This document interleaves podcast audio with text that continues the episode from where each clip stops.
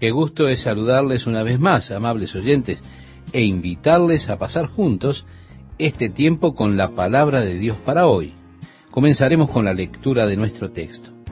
Entonces se fueron los fariseos y consultaron cómo sorprenderle en alguna palabra, y le enviaron los discípulos de ellos con los herodianos, diciendo, Maestro, sabemos que eres amante de la verdad y que enseñas con verdad el camino de Dios y que no te cuidas de nadie, porque no miras la apariencia de los hombres. No te cuidas de nadie porque no miras la apariencia de los hombres.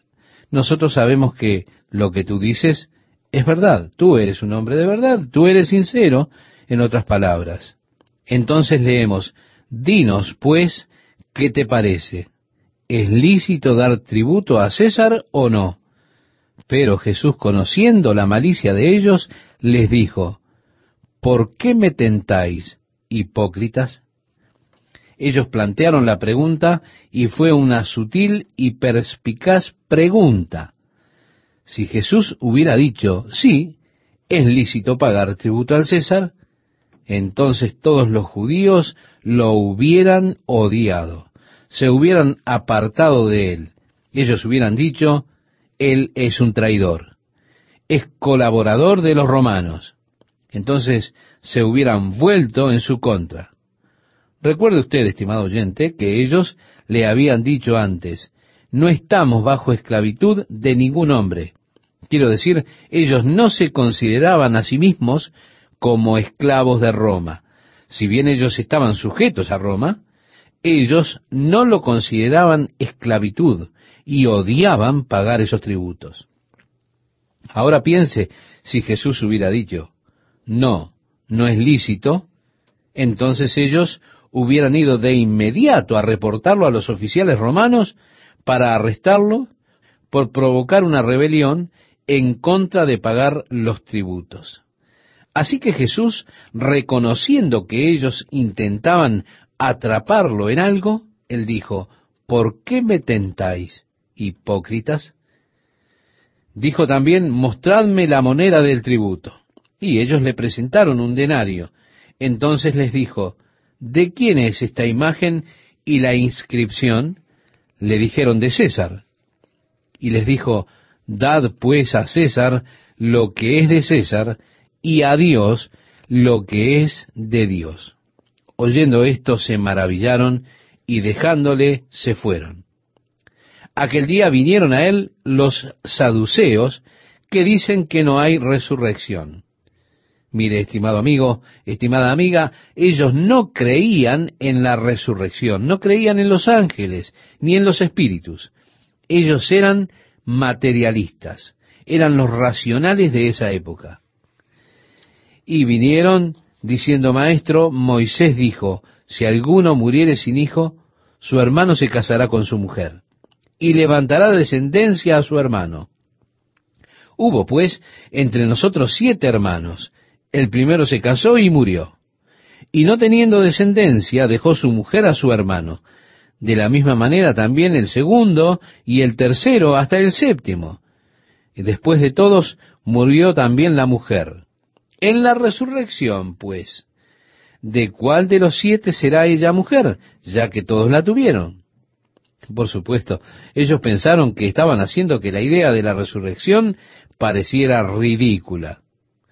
Así como en aquel tiempo, estimado oyente, también hoy, hoy encontramos a quienes no comprendiendo la resurrección, erran porque no conocen las escrituras, no conocen el poder de Dios. Intentan que la idea de la resurrección sea algo ridículo. Por ejemplo, hay personas enterradas en las praderas cuyos cuerpos han vuelto al polvo. Las sustancias químicas han vuelto a la tierra y un día un campesino remueve esa tierra, dicen algunos, y la vaca come el pasto con esas sustancias químicas que fueron parte del cuerpo de alguien, y usted bebe la leche que proviene de esa vaca, entonces asimila de esos mismos químicos que un día fueron parte del cuerpo de una persona. Entonces, en la resurrección, preguntan ellos, ¿en qué cuerpo estarán estas sustancias químicas? y ellos intentan dejar en ridículo la idea de la resurrección. Esta era la intención en el pasaje que estamos considerando, hacer de la resurrección un evento que parezca ridículo. Leemos el verso 29, entonces respondiendo Jesús les dijo, erráis ignorando las escrituras y el poder de Dios. Y muchas personas erran porque no conocen realmente las escrituras. Porque en la resurrección, primero, más allá de las vacas y de los trasplantes de corazón y todas esas cosas, Pablo dice, pero dirá alguno, ¿cómo resucitarán los muertos? ¿Con qué cuerpo vendrán?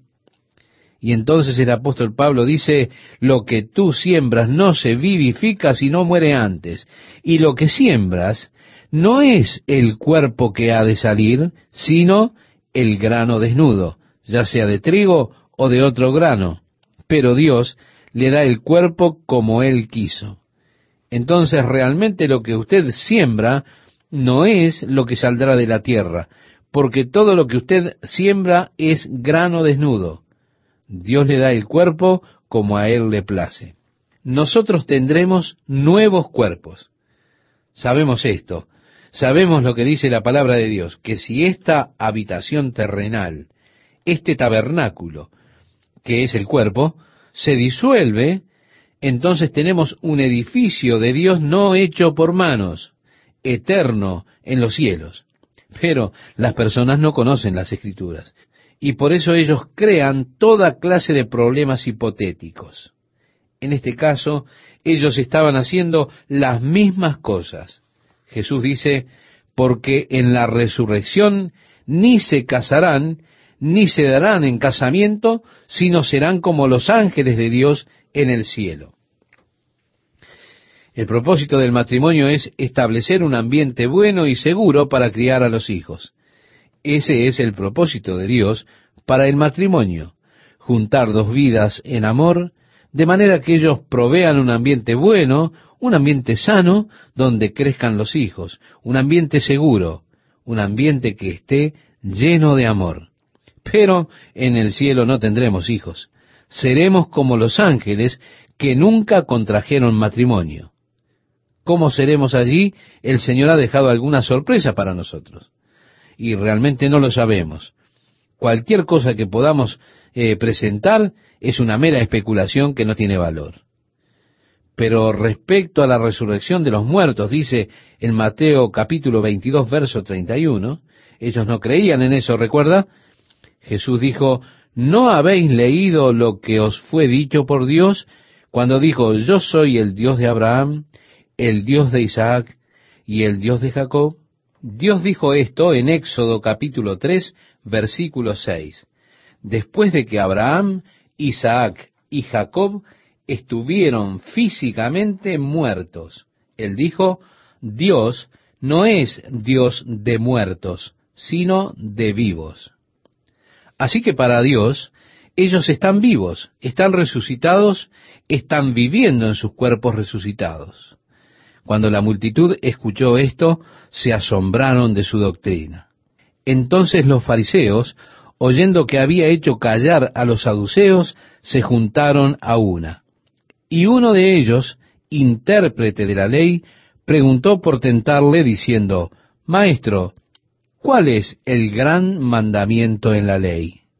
Jesús le dijo, amarás al Señor tu Dios con todo tu corazón y con toda tu alma y con toda tu mente. Este es el primero y grande mandamiento. Y el segundo es semejante, amarás a tu prójimo como a ti mismo. De estos dos mandamientos depende toda la ley y los profetas. El apóstol Pablo dijo, el cumplimiento de la ley es el amor, y aquel que ama ha cumplido la ley. Toda la ley y los profetas básicamente se abarcan en la palabra amor, son comprendidos por la palabra amor. La ley fue pronunciada en negativo. No tendrás dioses ajenos, no te harás, eh, no tomarás, pero Jesús lo planteó de una manera muy positiva. Amarás a Dios con todo tu corazón, con toda tu alma, toda tu mente, todo tu cuerpo. Amar al prójimo como a sí mismo. Y esta es la ley. Esto es básicamente lo que la ley está declarando, que primero debemos tener una relación amorosa con Dios, la cual se reflejará luego en una relación amorosa con el prójimo. De esto es lo que trata todo el Antiguo Testamento. Es decir, la ley y los profetas se sostienen de estos dos. Y estando juntos los fariseos, Jesús les preguntó diciendo, ¿qué pensáis del Cristo? ¿De quién es hijo? Esto lo estamos leyendo en los versículos 41 y 42, estimado oyente. Ellos no aceptaron a Jesús como el Mesías. Así que Él solo está hablando con ellos de su opinión acerca de cuando el Mesías venga. ¿Qué pensáis del Cristo? ¿De quién es hijo? le pregunta Jesús. Ellos le dijeron, de David. Ellos estaban esperando a un hombre. Ellos aún están esperando a un hombre. Ellos no creían que el Mesías sería el Hijo de Dios. Rechazaron a Jesús porque él dijo que él era el Hijo de Dios. Estuvieron a punto de apedrearlo un día. ¿Por qué? Porque él dijo, muchas buenas obras os he mostrado de mi Padre. ¿Por cuál de ellas me apedreáis? Por buena obra no te apedreamos, sino dijeron, porque tú, siendo hombre, te haces Dios. Cuando él fue llevado ante Pilato, Pilato dijo, ningún delito hallo en este hombre. Y ellos dijeron, nosotros tenemos una ley y según nuestra ley debe morir, porque se hizo a sí mismo hijo de Dios. Declarar que Él es el Hijo de Dios, esto fue lo que les ofendió a ellos. Y por supuesto, esto es lo que provocó esta pregunta. ¿Cuál es el gran mandamiento en la ley? Su lema es, el Señor nuestro Dios es uno y usted debe amar al Señor Dios con todo su corazón, alma, mente y fuerzas. En el Shema, el Señor nuestro Dios es uno. Es interesante que la palabra traducida uno es echad. El Señor nuestro Dios es uno. La palabra echad es usada allí. Y significa esta palabra en hebreo uno, pero en una unidad compuesta. Ahora bien, hay otra palabra hebrea, yachid, que es una unidad absoluta, un uno absoluto. Reiteramos, echad es una palabra hebrea que tiene que ver con una unidad compuesta. Así que lo que decimos es que nosotros somos una congregación, allí hay una unidad compuesta. Es un uno compuesto porque hay muchos de nosotros aquí constituyendo una sola congregación. Ahora, la palabra Yachid habla de la unidad absoluta. Es donde se es el único, completamente por sí mismo. Lo tenían en la gran yema de Éxodo que declaraba el Señor nuestro Dios es Yachid, un Señor. Entonces dicen algunos, no hay absolutamente ninguna base para la enseñanza de las tres personas de la divinidad. Pero, como la palabra echad es usada como unidad compuesta, tiene intrínsecamente e indirectamente la Trinidad de Dios. ¿Por qué? Porque es la unidad compuesta, el más que uno, y aún con todo ello la unidad en uno, un Dios manifestado en tres personas. Pero ellos no podían aceptar esto. Y estaban ofendidos con Jesús, porque Él les declaraba su divinidad. Ellos estuvieron prontos a apedrearlo en más de una ocasión cuando él declaraba esto a ellos. Por eso la pregunta de Jesús, ¿qué pensáis del Cristo? ¿De quién es hijo? De David. Eso es, él es un hombre. Él no es el hijo de Dios. Él es hijo de David. Dios le prometió a David que le daría un hijo que se sentaría en el trono por siempre. Así que el hijo de David era un título común para el Mesías. Pero, sin embargo, él era el hijo de David. Él era mucho más. Él era también el Hijo de Dios.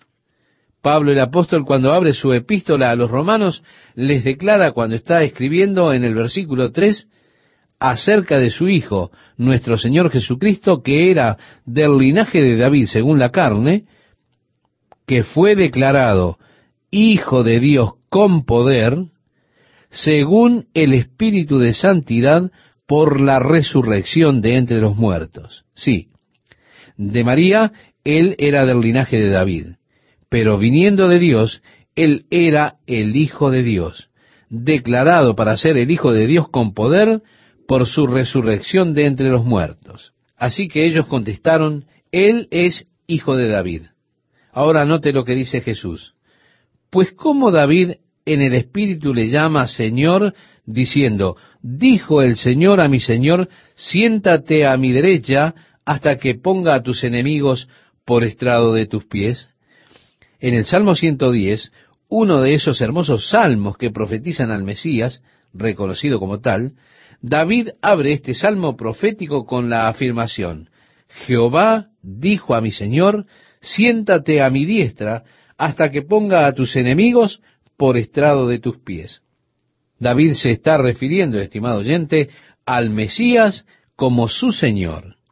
Ahora bien, si el Mesías es hijo de David, ¿cómo es que David lo llama Señor?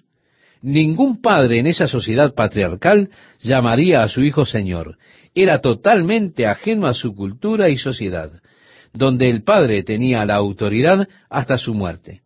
La autoridad y el mando siempre volvían al padre. Este era un profundo concepto en su cultura.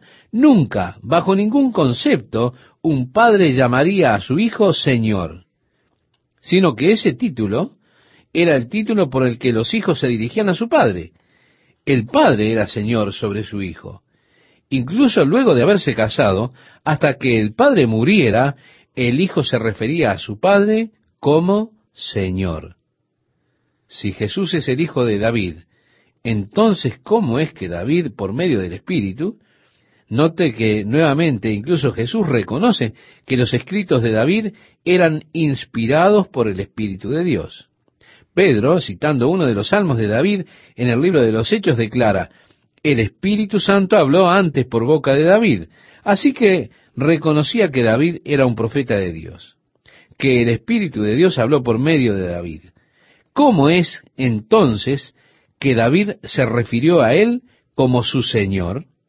Pues, si David le llama Señor, ¿cómo es su hijo? y nadie le podía responder palabra, ni osó alguno desde aquel día preguntarle más. Jesucristo fue declarado como Hijo de Dios con poder. Jesús dijo, el Padre que me envió ha dado testimonio de mí. Las escrituras dan testimonio de mí. El Espíritu da testimonio de mí y mis obras dan testimonio de mí. Él dijo, si yo doy testimonio acerca de mí mismo, mi testimonio no es verdadero. Pero Jesús dijo, el Padre que me envió ha dado testimonio de mí. Recuerda, cuando Jesús fue bautizado, la voz del Padre se escuchó desde el cielo diciendo, Este es mi Hijo amado. ¿De quién es hijo? Dios dijo, Este es mi Hijo amado, en quien tengo complacencia. Ahora bien, en el Antiguo Testamento, Dios dio testimonio de que Él era su Hijo. Note en el Salmo número 2, el verso 7. Allí el Padre da testimonio de que Jesús es el Hijo. Yo publicaré el decreto, dice allí. Jehová me ha dicho, mi Hijo eres tú, yo te engendré hoy. Esta es la declaración de Dios acerca de Jesús en el Salmo segundo. Mi Hijo eres tú, yo te engendré hoy. Por tanto, el mismo Señor os dará señal. El Señor le dijo al rey Acaz a través de Isaías, He aquí que la Virgen concebirá y dará a luz un hijo, y llamará su nombre Emmanuel, que traducido es Dios con nosotros. Ahora, qué interesante la pregunta de Jesús. ¿Qué pensáis del Cristo? ¿De quién es hijo? El Padre da testimonio en el Antiguo Testamento el Espíritu Santo por la boca de David habló.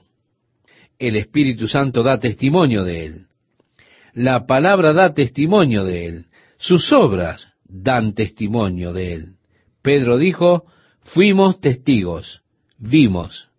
Pero incluso más que eso, nosotros tenemos la palabra más segura de profecía. Así que, ¿Qué pensáis del Cristo? ¿De quién es hijo? Qué preguntas, ¿verdad? La próxima semana, estimado oyente, entraremos en unos capítulos muy interesantes y apasionantes. Primeramente el capítulo 23. A mí me gusta muchísimo el capítulo 23. Personalmente amo la forma en que Jesús los enfrenta a ellos. Algunas personas dicen, eso no es muy cristiano. Bien, espere un minuto. Yo amo lo que Cristo está haciendo. ¿Qué hay de anticristiano en amar lo que Jesús hizo? Amigo, quiero decirle, realmente Él los derribó con sus palabras. Él los derrotó con sus palabras. Luego el capítulo 24 se vuelve fascinante, porque en este capítulo Jesús contesta la pregunta, ¿cuáles serán las señales de tu venida y del fin del mundo?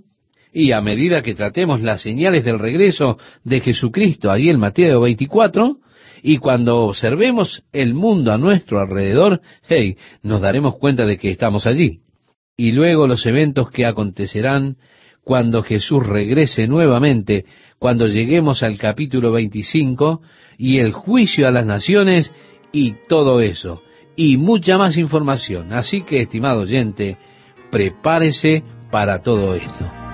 ¿Qué tal amigos? ¿Cómo están? Es un gusto para mí estar nuevamente con ustedes y además invitarles a compartir una vez más el estudio de la palabra de Dios para hoy. Jesús ha estado en el templo y él fue desafiado en cuanto a su autoridad por estos sacerdotes y luego los fariseos, los saduceos y escribas le hicieron preguntas. Finalmente Jesús les preguntó lo siguiente, ¿qué pensáis de Cristo? ¿De quién es hijo él? Y cuando dijeron, es hijo de David, él dijo, ¿cómo puede ser hijo de David cuando David por el Espíritu le llama Señor, esto es totalmente contrario a la cultura de ellos, estimado oyente. Así que simplemente no pudieron contestarle a él y tampoco quisieron preguntarle más después de esto. Ahora, aún allí en el templo, al entrar en el capítulo 23, estamos aún dentro del recinto del templo. Y Jesús se vuelve de esas preguntas y contrapreguntas con los escribas y fariseos hacia la multitud que está congregada alrededor de él y a sus discípulos que están allí. La primera parte, es decir, los primeros doce versículos del capítulo 23, están dirigidos a sus discípulos y a la multitud congregada. Luego comienza con el verso 13. Entonces él se dirige a los escribas y a los fariseos, y realmente empieza a recriminarle duramente a ellos. Pero primero quisiera que note lo siguiente. Leemos en el versículo 1 del capítulo 23, donde expresa, entonces habló Jesús a la gente y a sus discípulos diciendo, en la cátedra de Moisés, es decir, la silla de Moisés, se sientan los escribas y los fariseos. La palabra griega es cátedra, como aparece en nuestro texto, la cual es una especie de escuela en la cual usted escucha de una persona que lleva adelante el departamento de filosofía y demás. Así que eso es sentarse allí como un maestro, como un orador en el lugar de Moisés. Continuamos leyendo y nos dice, Así que todo lo que os digan que guardéis, guardadlo y hacedlo, mas no hagáis conforme a sus obras, porque dicen y no hacen. Jesús había recién dado una parábola que los escribas y fariseos habían reconocido como en contra de ellos. Él les preguntó y ellos cayeron, o él los atrapó, y se dieron cuenta de que estaban acorralados por esto. Él les había dicho a ellos, había un cierto padre que tenía dos hijos, y al primero él dijo, ve al campo y trabaja para mí, y el hijo dijo, no, no voy a ir. Y luego se arrepintió y fue. El segundo dijo, sí, voy, pero nunca fue. Ahora, dijo Jesús, ¿cuál de los dos hizo la voluntad de su padre? Y ellos dijeron, bueno, el que fue. Jesús dijo, es correcto. Ahora Jesús está, como usted podrá ver, diciendo aquí, miren, ellos dicen, pero no hacen. Ustedes traten de hacer las cosas que ellos les dicen que hagan, pero no sigan sus obras porque dicen y no hacen. Ellos mismos no las hacen. El Nuevo Testamento es bastante enfático en el hecho de que debemos ser hacedores de la palabra y no simplemente oidores, engañándonos a nosotros mismos. El apóstol Pablo, al escribir su epístola a los romanos, habló de cómo los judíos sentían con frecuencia que estaban justificados simplemente porque tenían la ley, no porque la estuviesen cumpliendo, sino porque la tenían. Así ellos sentían que estaban justificados. Es como muchas personas sienten que son cristianas. ¿Por qué? Simplemente porque viven en Estados Unidos, por ejemplo. No porque sean activos seguidores de Jesucristo, pero escuche, después de todo, yo vivo en una nación cristiana. Recuerde, Jesús dijo, mira, estos hombres dicen, pero no hacen. Así que sigan lo que dicen, pero no hagan conforme a sus obras. En el verso 4 leemos, porque atan cargas pesadas y difíciles de llevar, y las ponen sobre los hombros de los hombres, pero ellos ni con un dedo quieren moverlas. Ahora bien, es interesante que al ir a través de la Tierra Santa, al ver a los trabajadores y las cargas pesadas que cargan, cuando usted ve lo que llevan en sus laboriosas espaldas, se da cuenta que realmente es increíble. Nosotros tenemos algunas fotos que son fascinantes, fotos que tomé y que muestran unos grandes manojos de palos y demás caminando por el camino. Eh, lo que quiero decir, lo único que usted puede ver son los pies por debajo de ese manojo de palos y demás. Estos hombres están tan cargados que solo se les puede ver los pies. Hay quienes atan tantos palos todos juntos y se los ponen sobre las espaldas de estos obreros que lo único que puede ver son sus pies y parece como si fueran palos caminando. Y así esto fue una imagen que era muy común para las personas de allí, doloroso de ser sobrellevado. Ellos no iban a levantar nada ni con uno solo de sus dedos. En el verso 5 leemos, antes hacen todas sus obras para ser vistos por los hombres. ¿Recuerda, estimado oyente, el sermón de la montaña? En el capítulo sexto, Jesús comienza declarando, cuidaos de vosotros mismos, de no hacer vuestra justicia delante de los hombres para ser vistos de ellos, porque de cierto os digo que ya tenéis vuestra recompensa. Y luego él habló de cómo usted debe dar sus ofrendas. No hagáis sonar trompeta delante como los fariseos, a quienes les agrada hacer un gran espectáculo de lo que dan. Así todos los hombres pueden ver qué es lo que ellos están dando. Recuerde, Jesús dijo, pero cuando deis, hazlo en secreto, que tu mano derecha no sepa qué da tu izquierda. Cuando oréis, no seáis como los fariseos y demás, quienes aman el pararse en las esquinas para ser vistos de los hombres, sino que ve a tu habitación y cierra la puerta. Cuando ayunéis, no seáis como los fariseos, que andan por ahí con las caras largas y parecen tan flacos y demás, sino unge tu cara y demás para que no parezca delante de los hombres que ayunáis. Jesús está declarando nuevamente la misma cosa, que los fariseos y escribas, toda su religión era externa, y el propósito pleno y motivo era que los hombres les viesen a ellos como líderes espirituales. Así fue que las mismas ropas que usaron, las simulaciones que desarrollaron, eran para impresionar a la gente con lo muy espiritual y muy justos que eran ellos. Pero, estimado oyente, esto era un show externo. Internamente no había nada allí. Tenga cuidado de que no sea atrapado en un fingimiento espiritual, lo cual es simplemente una demostración externa. Y en el interior de su mente usted está pensando, espero que todos me vean, espero que vean cuán justo soy yo. Voy en puntitas de pie, por si acaso, para que me vean. Y la idea de esto es afectar a los hombres con cuán espiritual y cuán justo soy yo.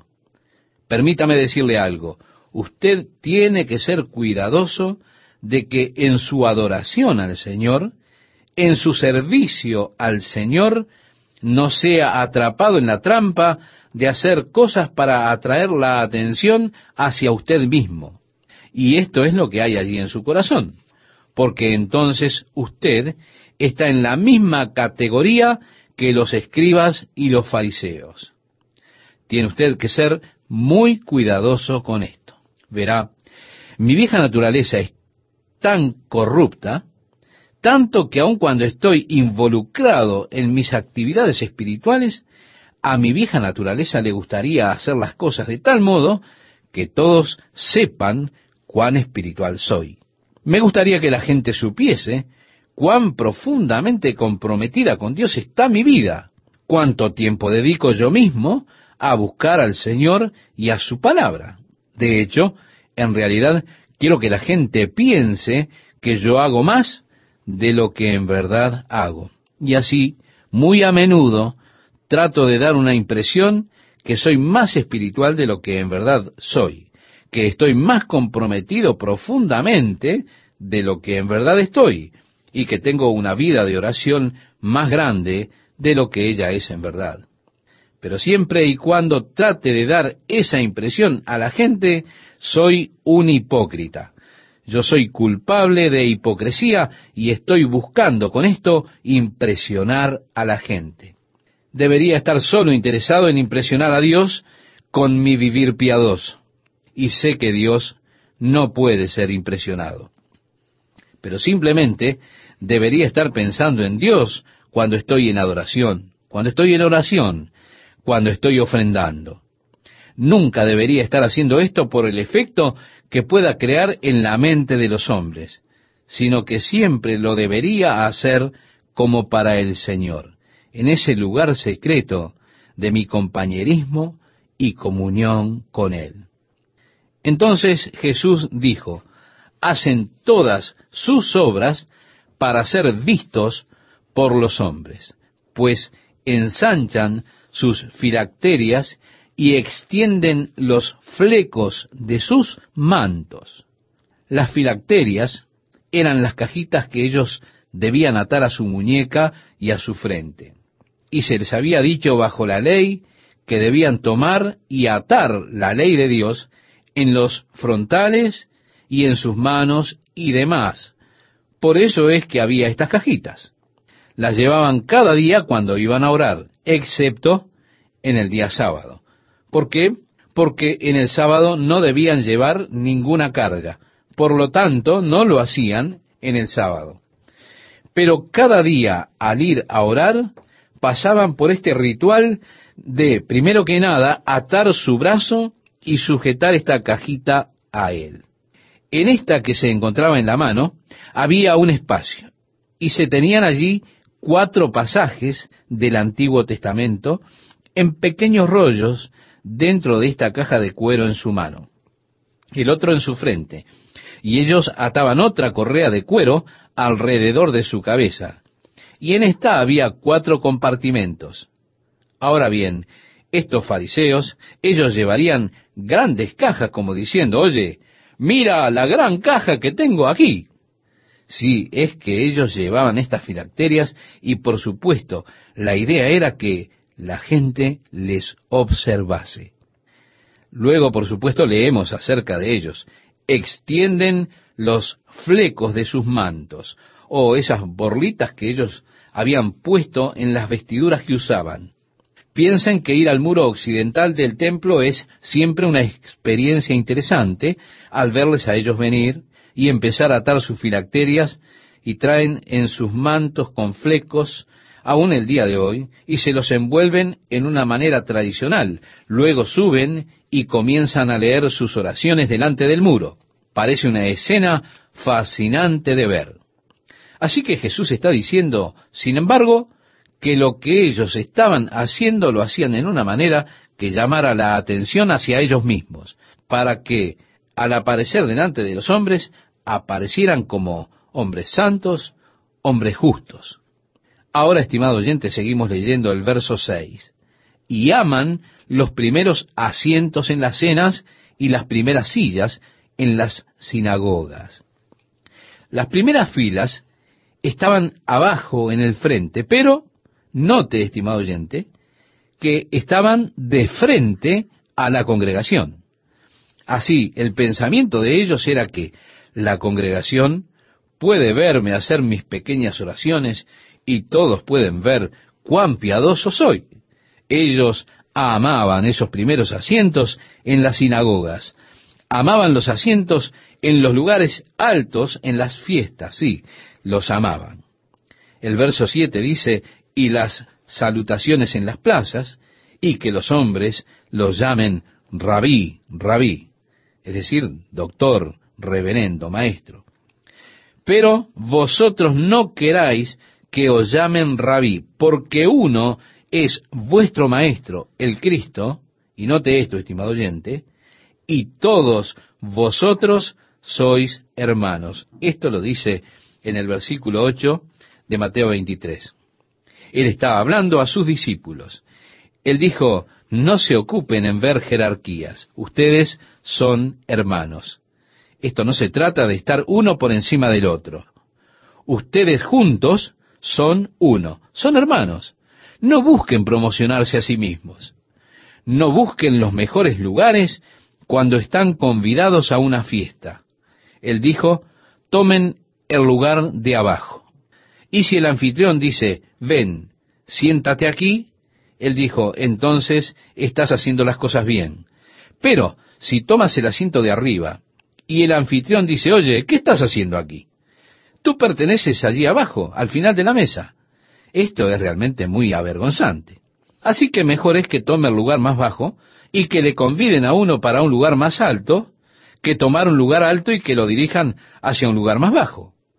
Ustedes son hermanos. No lloren ni quieran la jerarquía de, bueno, usted sabe, ¿no? Reverendo, rabí, maestro o lo que sea.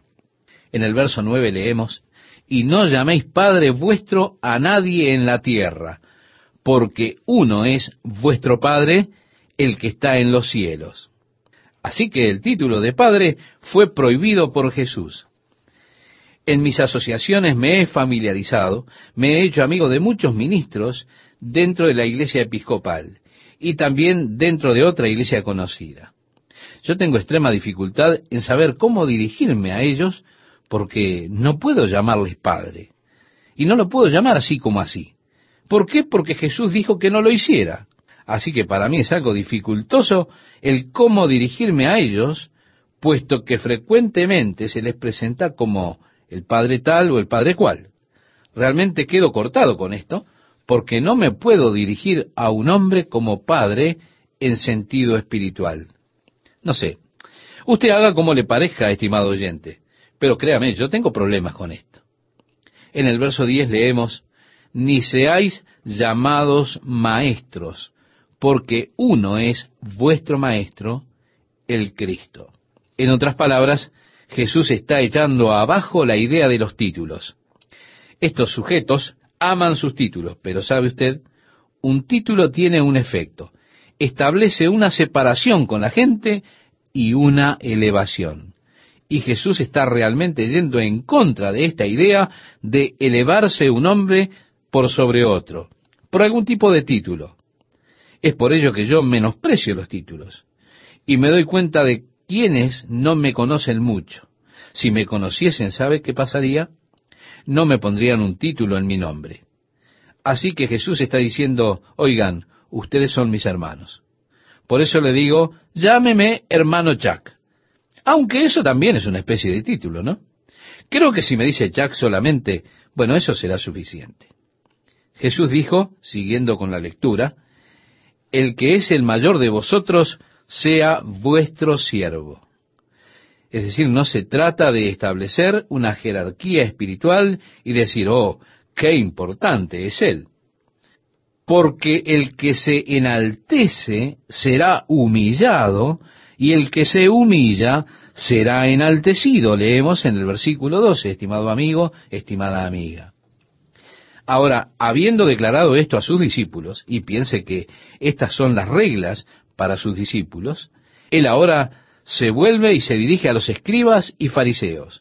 Él tiene ocho denuncias en contra de ellos, pronunciando ocho ayes. A mis discípulos les digo, no sigan su ejemplo. Ellos dicen, pero no hacen. Se enaltecen a sí mismos. Atraen la atención hacia ellos. Aman ser enaltecidos y elevados por encima de la gente. Pero ustedes son hermanos. Si has de ser el jefe, sé el siervo. Humíllate a ti mismo y Dios te exaltará. Exáltate a ti mismo y verás que Dios te humillará. El verso 13 dice más, ay de vosotros escribas y fariseos hipócritas. La mayor parte del tiempo Jesús era una persona muy amable.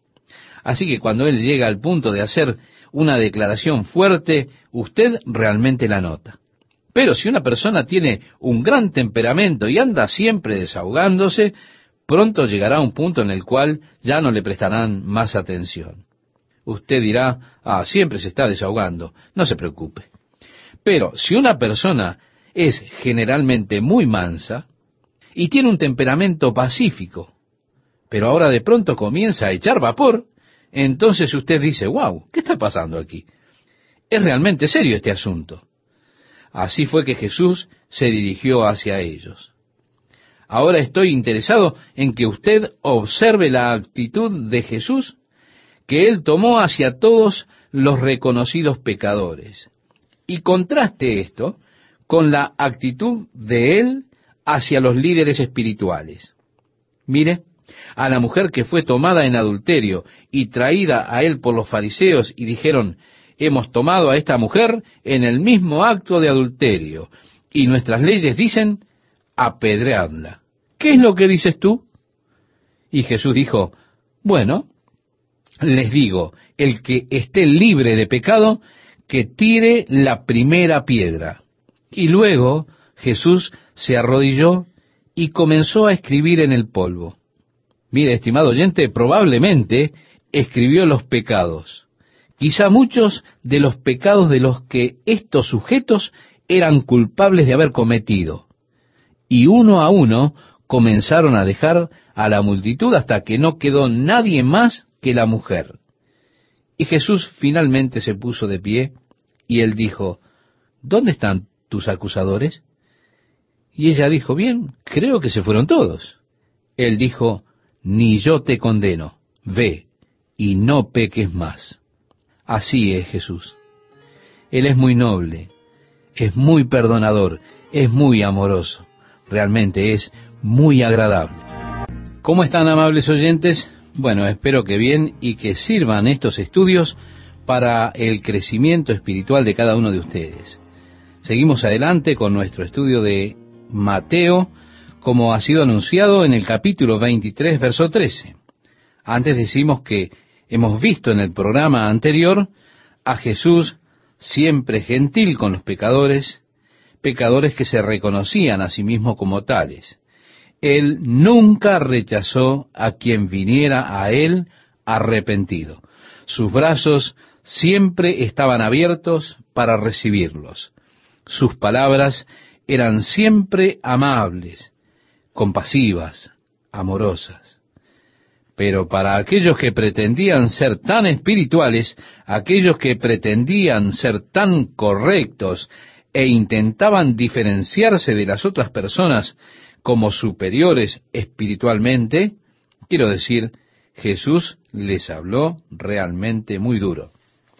Leemos entonces el versículo 13 que nos dice, Mas hay de vosotros, escribas y fariseos hipócritas, porque cerráis el reino de los cielos delante de los hombres, pues ni entráis vosotros, ni dejáis entrar a los que están entrando. En otras palabras, no solamente ustedes no están entrando, sino que también se lo impiden a aquellos que quieren entrar en el reino de los cielos. Desafortunadamente, estimado amigo, estimada amiga, esto es verdad también en el día de hoy. En muchas áreas de la iglesia, donde los ministros de algunas iglesias se han dejado llevar por el liberalismo y el modernismo. Y ellos realmente no entran en el reino de los cielos, pero además impiden a las personas. Ellos se quedan en el camino. Ellos se burlan de las escrituras. Toman las escrituras a la ligera o buscan declarar que las escrituras no son realmente inspiradas por Dios. Y leemos entonces, ay de vosotros, escribas y fariseos hipócritas, porque devoráis las casas de las viudas y como pretexto hacéis largas oraciones. Por esto recibiréis mayor condenación. Ay de vosotros, escribas y fariseos hipócritas, porque recorréis mar y tierra para hacer un prosélito, y una vez hecho, le hacéis dos veces más hijo del infierno que vosotros. Ay de vosotros, guías ciegos, que decís, si alguno jura por el templo, no es nada, pero si alguno jura por el oro del templo, es deudor, insensatos y ciegos, porque ¿cuál es mayor, el oro o el templo que santifica al oro? También decís, si alguno jura por el altar, no es nada. Pero si alguno jura por la ofrenda que está sobre él, es deudor. Necios y ciegos, porque ¿cuál es mayor, la ofrenda o el altar que santifica la ofrenda? Pues el que jura por el altar, jura por él y por todo lo que está sobre él. Y el que jura por el templo, jura por él y por el que lo habita. Y el que jura por el cielo, jura por el trono de Dios y por aquel que está sentado en él. Ay de vosotros, escribas y fariseos hipócritas. Quiero decir, él está ahora arremetiendo contra ellos realmente, por sus enseñanzas tradicionales. Si usted jura, usted está haciendo un juramento solemne. Yo juro por el templo que haré esto, que haré aquello, usted jura por el templo. Muy bien, no hay ningún problema, está todo bien. No tiene que guardar su juramento, no es un juramento obligatorio, dirían ellos. Ahora, juro por el oro del templo. Oh, cuidado. Ahora sí, este es un juramento obligatorio. Quiero decir, estas son cosas tontas, ridículas cosas tradicionales que han desarrollado y se han vuelto parte de su sistema actual de creencias, dogmas que se han vuelto doctrinas, tradiciones que han sido enseñadas como doctrinas. Leemos el verso 23 y dice, ay de vosotros escribas y fariseos hipócritas, porque diezmáis la menta y el eneldo y el comino. Estimado oyente, estas son especias pequeñas que todos tenían en sus jardines. Ellos sembraban su propio anís, su propio comino, su propia menta, y entonces debían ser cuidadosos. Por supuesto, el comino. ¿Cuánto comino utiliza usted, estimado amigo, estimada amiga, cuando cocina? Pero ellos debían sacar de su jardín de especias y debían dar el 10% para Dios. Debían ser cuidadosos cuando medían sus especias, la menta, el anís y el comino, para darle a Dios el 10%.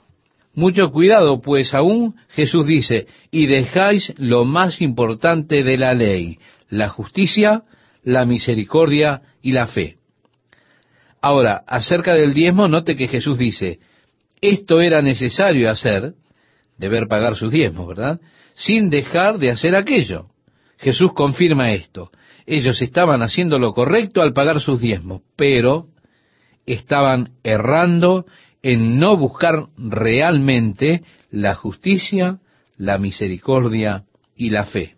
Y así leemos el verso 24 donde Jesús dice, guías ciegos, que coláis el mosquito y tragáis el camello. Es muy interesante esto, estimado oyente. Cuando ellos bebían su vino, debían echarlo a través de un paño. En caso de que un pequeño mosquito se colara dentro del vino, porque si llegaban a beber el vino con un mosquito en él, el mosquito no era comida kosher. ¿Por qué? Porque el mosquito tiene sangre en él, y ellos no pueden comer nada con sangre. Por lo tanto, debían colar su vino y ser cuidadosos de no beber ningún mosquito. Pero ellos a su vez, dice Jesús, tragaban el camello. El camello también era una bestia impura. Pero es interesante que cuando usted se pone a hilar fino en los sistemas religiosos, cómo las personas exigentes pueden ser muy exigentes en pequeñas cosas, pero ellos omiten las cosas más importantes. Y Jesús dice, por supuesto, todo va junto con su pago del diezmo de las especias, pero usted no está buscando realmente la justicia, la misericordia y la fe. Ahora, ustedes están colando mosquitos, pero se tragan los camellos, guías ciegos. El verso 25 dice, ay de vosotros, escribas y fariseos hipócritas, porque limpiáis lo de fuera del vaso y del plato, pero por dentro estáis llenos de robo y de injusticia. La figura es de un vaso muy sucio por dentro.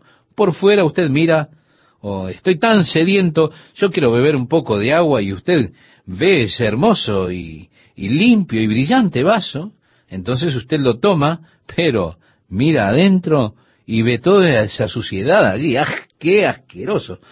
Por fuera luce tan bien, pero el interior es asqueroso realmente. Y Jesús dice, así son ustedes, lucen tan bien por fuera, pero en su interior hay extorsión, avaricia y hay toda clase de injusticias.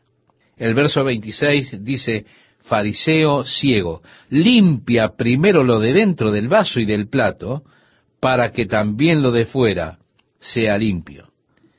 Sí, realmente, estimado oyente, es más importante que esté limpio lo de dentro que lo de fuera. El hombre mira la apariencia externa, pero Dios está mirando en el corazón. Y en el Nuevo Testamento, Jesús, por supuesto a través de las epístolas, está también enfatizando que más importante que las acciones exteriores son las actitudes interiores del corazón del hombre. Es lo que está en el interior lo que el Señor cuenta y mira realmente. Puede que las personas estén cumpliendo exteriormente la justicia, los rituales religiosos, la reverencia y todo, pero en su interior no hay nada de eso. El Señor dice, miren, el asunto tiene que ser interno. Desde ahí es donde tiene que comenzar. Y se trabajará de adentro hacia afuera. Las actitudes, recuerde, son más importantes que la acción.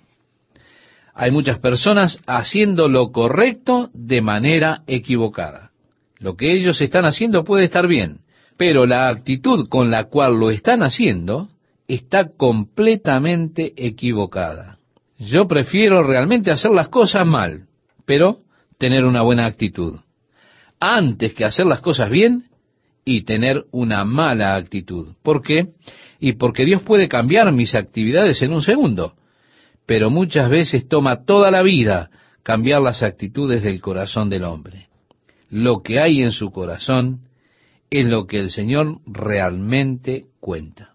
Ay de vosotros, escribas y fariseos hipócritas, porque sois semejantes a sepulcros blanqueados, que por fuera a la verdad se muestran hermosos, dice el verso 27.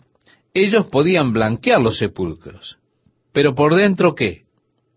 Por fuera ellos lucen tan bonitos, tan limpios, pero leemos, mas por dentro están llenos de huesos de muertos y de toda inmundicia. Así también vosotros por fuera a la verdad os mostráis justos a los hombres, pero por dentro estáis llenos de hipocresía e iniquidad.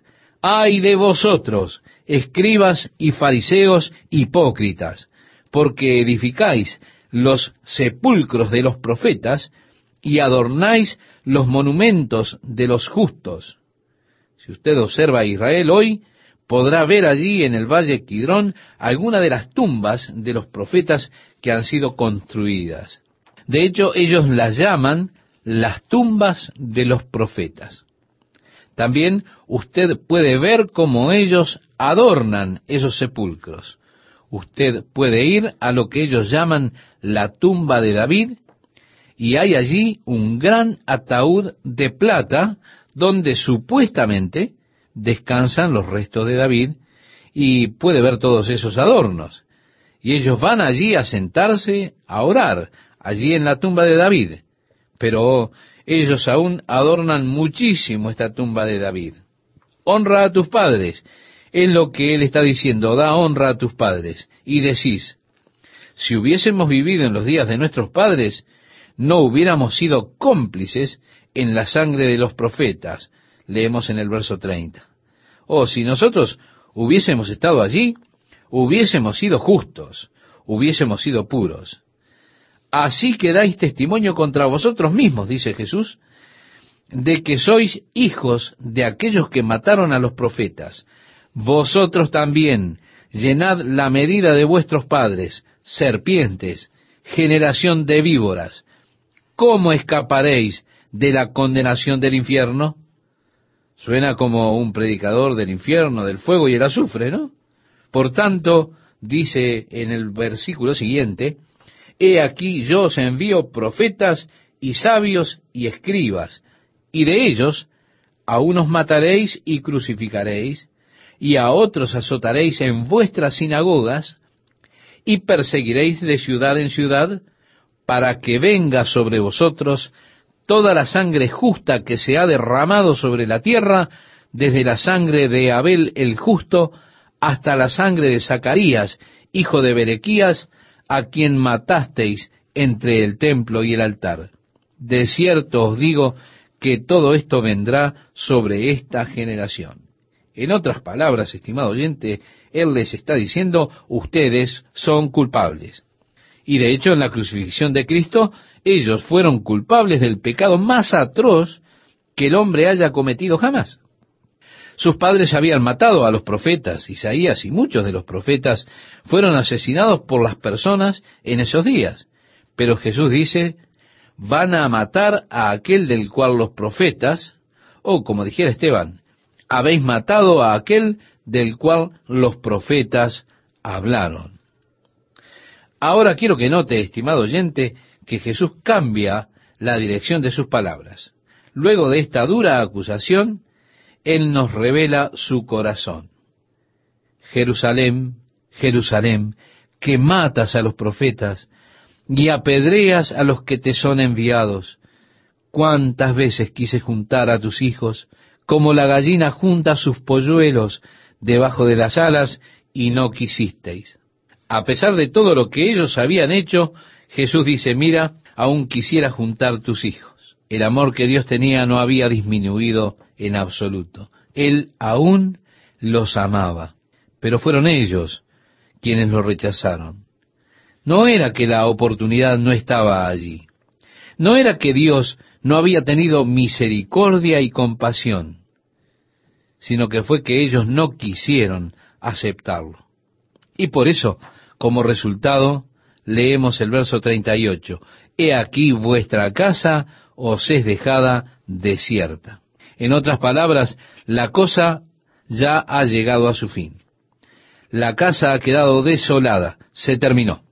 Ustedes tuvieron la oportunidad de la gracia de Dios y la han rechazado. Y por ende, la nación de Israel no será la luz por medio de la cual Dios ha de brillar en este mundo de oscuridad. El verso 39 dice, porque os digo que desde ahora no me veréis hasta que digáis, bendito el que viene en el nombre del Señor.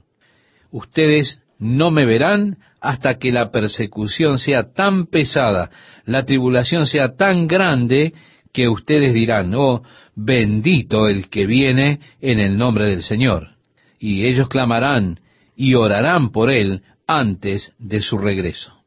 Recientemente, estimado oyente, en uno de mis viajes a Israel, yo estaba hablando en un congreso en Jerusalén, un congreso que se llamó Congreso por la Paz de Jerusalén. Era un congreso donde las iglesias del mundo expresaban a las personas de Israel nuestro amor por ellos y nuestro apoyo hacia ellos. Cuando yo llegué a la habitación del hotel, encontré que tenía allí una nota de uno de los rabinos, y él decía, ¿qué está haciendo usted aquí hablando de apoyar a Israel? Israel no tiene derecho a existir como nación. Y bueno, él continuaba con su carta y fue difícil para mí hablar en ese Congreso en apoyo a la nación de Israel. Así que tomé la carta y se la mostré a alguno de mis amigos judíos en Jerusalén y dije, mire este saludo que me llegó de uno de sus rabinos. Y por supuesto, estos amigos ayudaron a que se realizara el encuentro y todos trabajamos juntos con mucho entusiasmo, porque ellos se dieron cuenta del valor del apoyo de la iglesia cristiana a la nación de Israel. Cuando yo dije, miren lo que uno de sus rabinos me ha enviado, ellos lo leyeron y dijeron, oh, no le preste atención a eso. Esas personas son fanáticas, son radicales, no le preste atención a eso. Yo les contesté, pero él es un rabino. Sí, pero los rabinos también pueden ser fanáticos. Entonces dije, ¿oh, en serio? Entonces ustedes quieren decir que sin duda él está equivocado en su idea de que Israel no debería ser una nación porque él es un fanático? ¿Él comete un error en esto? Oh, sí, sí, me dijeron. Entonces les dije, ¿ustedes se dan cuenta de que algunos rabinos cometieron un serio error dos mil años atrás? Y que desafortunadamente ustedes aún siguen sus serios errores? Yo dije, ¿cómo saben ustedes si no eran ellos un grupo de radicales como este rabino que me escribió, que cometió un gran error, y aquí, sin embargo, dos mil años después, ustedes aún siguen el consejo de aquellos rabinos que rechazaron a Jesús como el Mesías. Yo dije, ellos eran fanáticos, eran radicales. Estas personas se quedaron en silencio, estimado oyente. Ahora leemos el verso 1 del capítulo 24 y dice, Jesús salió. La casa es dejada desolada. Él es rechazado ahora. Ellos le rechazaron a Jesús. Ahora Él los rechaza a ellos. Dejó la casa desolada. Ustedes no me verán de nuevo hasta que digan, bendito el que viene en el nombre del Señor. Así que ellos, estimado oyente, no le verían hasta que Él viniera, hasta que Él viniera otra vez. Ahora leemos que así como Jesús estaba saliendo del templo y se iba, se acercaron sus discípulos para mostrarle los edificios del templo. Ellos estaban destacando las piedras, uno de los evangelios nos dice, y esto está de acuerdo a Josefo, el historiador judío, estas piedras eran enormes. Muchas de ellas pesaban más de 110 a 120 toneladas, todas talladas tan perfectamente que encajaban una con otra de modo que usted no podría incluso en el presente insertar una cuchilla entre ellas. ¿Cómo hicieron ellos para tallarlas tan perfectamente y levantarlas? Es aún un misterio.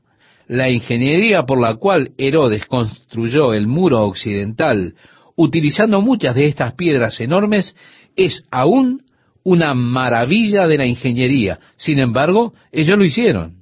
Así que ellos le estaban mostrando a Jesús los edificios, esta fabulosa construcción que fue realizada por Herodes.